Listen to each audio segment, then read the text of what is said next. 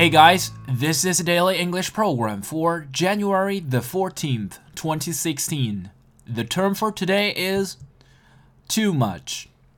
Too much 在口语中可以表示过分，通常呢是在恼怒、不满或者是厌烦的情绪中使用。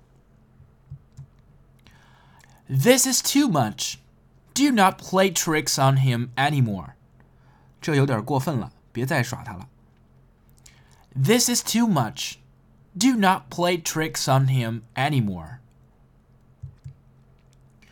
You really were too much today. The complaint was not fair. 今天你真有点过分，你的抱怨并不合理。You really were too much today. The complaint was not fair. For more video series of my show, please check out my website at tubeguy.com or follow us on WeChat.